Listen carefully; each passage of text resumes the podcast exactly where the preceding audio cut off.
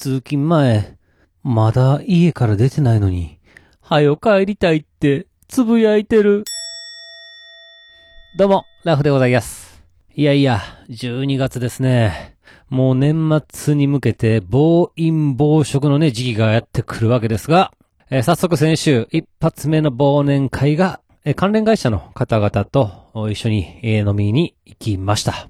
まあ、ただ、関連会社とはいえ、まあ、やってる仕事内容、業界自体全く違いましてですね、相手さんは、おしゃれなね、アパレルブランドの店舗を全国展開ね、している会社さんなんですよ。で、そこの、まあ、幹部さんでございます。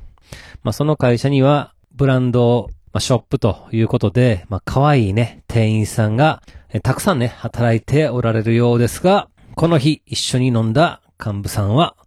おっさんしかおりません。でね、まあ、今年はどないですかと、売れてますかと、そんな話になるわけなんですが、えー今年の冬、まずね、曇りやね、雨が多かったりで、まあ気持ちよく外出できる快晴の日がね、非常に少なかったということと、そもそも暖冬ということで、あんまり寒い日がないんですね。まあそんな日が続くとですね、やはり、えー冬物のね、服が売れないんですって。で、まあ、気がつけば、12月。もう少し待てば、セールが始まる時期だということで、非常に厳しい日々が続いているようでございます。ああ、なるほどと。違う業界のね、話を聞くのもおもろいなと思いました。で、まあその流れでね、ラフさんの方はどないですかというふうに聞かれまして、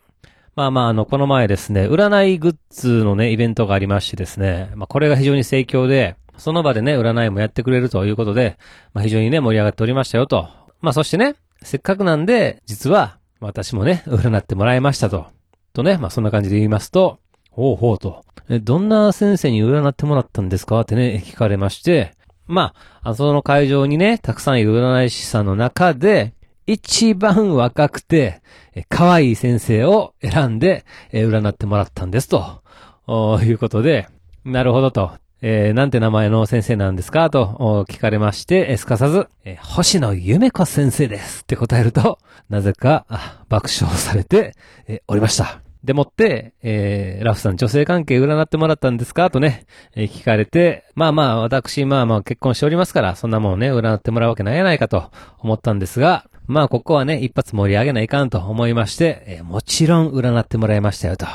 それがですね、どうやら今年の年末から来年終わるまではモテ期らしいですよと。なんでも70ぐらいのババアにモテるらしいですわと。いや、参りましてよとね、年上キラーなんですかねとね、えーベッドを共にするときはまず準備体操からしなダメですねなんて言うと、なんか、喋ってる相手、顔がちょっと引きつりまして、死ぬほど引いてました。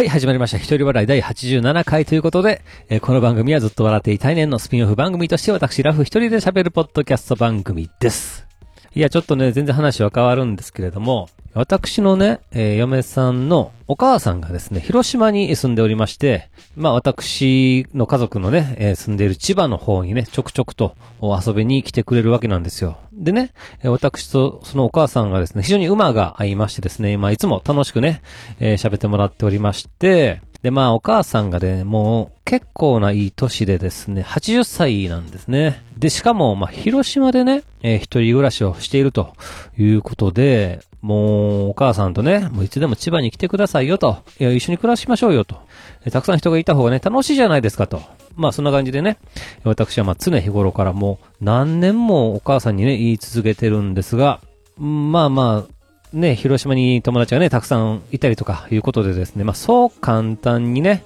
ほな行きますわと、それは行かないわけなんですよ。で、私の嫁さんはですね、3人兄弟の末っ子なんですね。えー上にお兄ちゃんとお姉ちゃんとおりまして、で、私の嫁ということで、まあ、福岡の方にですね、嫁さんのお姉ちゃんがおりましてですね、そちらの甥っ子なんですけれども、今年就職しまして、なんとですね、会社の寮がですね、私の家から車で10分ぐらいのところにあるということで、えらい近くに来たもんやということでですね、あ、ちょっと賑やかになったなと、えー喜んでいたわけなんですよ。で、え先週ぐらいかな。お母さんの方から電話がありまして、えラフさんとね、私正月千葉に行くわと、ね、えー、電話で言ってるわけですよ。ああ、そうですかと。いいですねと。ぜひ来てくださいと。でね、まあ、どれぐらいいるんですかと聞くと、なんと、一生いると 言うとるわけなんですよ。おーおーおーと、おほー、ついに来たかと。決心したかと。これはちょっと嬉しいなとね。より日々がね、毎日がね、賑やかになるなと。まあよかったよかったということで、まあお母さんとね、話をしていると、まあまあどうやらね、最近ね、ちょっと物忘れがあったりね、近所の人に対してね、ちょっと冷たくしてしまったりとか、そんな自分がちょっともう嫌になってきたということで、まあちょっと千葉に行くわと言ってくれましてですね、ああ、と、ね、それはもうぜひ来てくださいよと、待ってますよと。で、まあ、実はですね、私自身が、まあ、30代の半ばの時にですね、もう私の両親をもう亡くして、えー、おりましてですね、まあ、十分なね、親孝行がね、まあ、できなかったわけなんですよね。で、まあ、唯一残る親っていうのが、この、嫁さんのお母さんというわけなんですよね。で、まあ、そんな関係で、やり残した親孝行をね、ぜひしたいという思いもありましてですね。まあ、そんなことで、まあ、いつでもね、千葉に来てくださいよと、何年もね、言い続けてきたわけなんですよ。でね、まあ、嫁も、まあ、お母さんがね、いい年で心配やから、まあ、はよね、千葉に来てくれへんかなということをね、常日頃から言っておりまして、まあ、こちらと言い出しましては、まあ、受け入れ体制は、まあ、万全ということでございますよ。ただね、私として、まあ、心配事がただ一つはあってですね、まあ、嫁にはやっぱりね、お兄ちゃんが、あいるわけですよ。まあ、長男ですよね。えー、嫁と、なんと年齢がですね、11個も離れてるということで、まあ、かなりの年上で、えー、今大阪に住んでるお兄ちゃんなんですけれども、まあ、普通に考えて、11個も離れてる妹がお母さんを引き取るよと言ったらですね、やっぱりお兄ちゃんのね、プライドがね、許さへんのとちゃうかなと、これちょっとうまいことせなあかんなと思いましてですね、まあ、ちょっと嫁にですね、お兄ちゃん大丈夫かと、もう長男やし、やっぱ反対するんちゃうかと、ということをですね、まあね、犬の散歩をね、しながら話をしてたわけなんですけれども、まあまあ全然大丈夫やでと。ね、お母さん引き取る意思なんて全くないよと。いうわけで、ああ、そうなんやと。もう大丈夫なんやってね。まあまあ安心したわけなんですよ。でまあ、まあじゃあお母さんにね、来てもらうためには、まあこの部屋をちょっとこうして、ペットのね、えー、ワンちゃんも来るから、ああしてこうしてって、まあいろいろと考えておりましたら、えー、案の定ですよ。お兄ちゃん、お母さんに、大阪に来たらええやんって、え、言うとるんですって。ねえー、プライドも、そらまああるでしょうし、でまあ、いやー、ちょっとね、ああやってもうたなと、ちょっと失敗したなということでですね、やっぱ嫁の言葉を鵜呑みにして、手回しをね、え、全くしなかったのが、まずかったなと。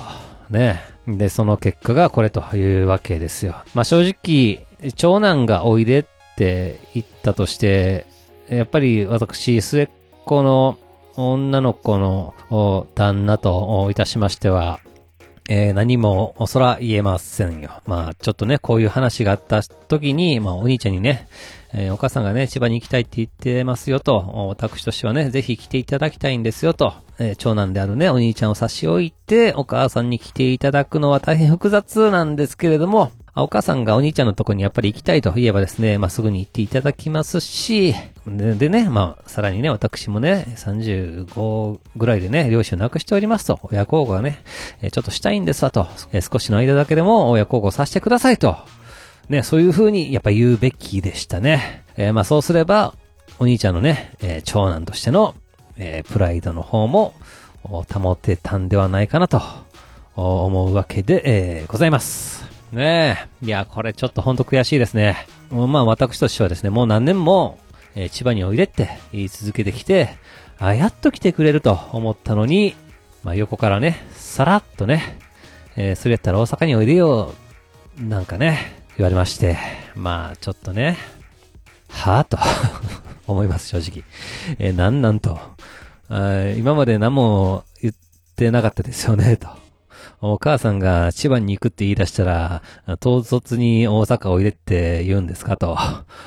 なんやねんって、まあ正直思います。えー、横からお母さんをちょっと奪われた気がしております。まあでもね、まあお母さんは、一番最初に千葉に行くと言ってくれたわけですよ。えー、千葉での生活が楽しいと思ってくれたんです。大阪ではなくね、千葉を選んでくれたんだと。えそれだけでも私は、嬉しいと思いますし、もちろんね、お兄さんとね、喧嘩するつもりもありません。まあ、ただただお母さんが楽しく過ごせたらいいなと、素直に思うだけで、えーございます。まあね、いろんな思いが交差するんですが、私としては、えー一つだけ、本当に、えーみんながね、楽しく過ごせる日々を願うだけで、えーございます。とね、まあこんなにね、あんまりね、えうじうじ言うのも、あら、嫌ですから。本当ね、これで、えー最後に、お兄ちゃんに対してね、まあ一言だけ、えーちょっとね、言わせてもらって、すべてのわだかまりを消し去りたいと思います。えーお兄ちゃん、えーお母さんにね、えーうちに来ればええやんって言ってくれて、え本当にありがとうございます。えその思い、お母さんもね、嬉しいに決まっております。ただ、多分ね、お母さんは、おそらく、大阪よりも、千葉に来た方が、絶対に、楽しいではい。では今回この辺というところで番組では皆様からのお便りをお待ちしております。えー、ツイッターでハッシュタグずっとわら、ひらがなでね、ずっとわらとつけてつぶやいていただけたら私喜んで見に行かせていただきます。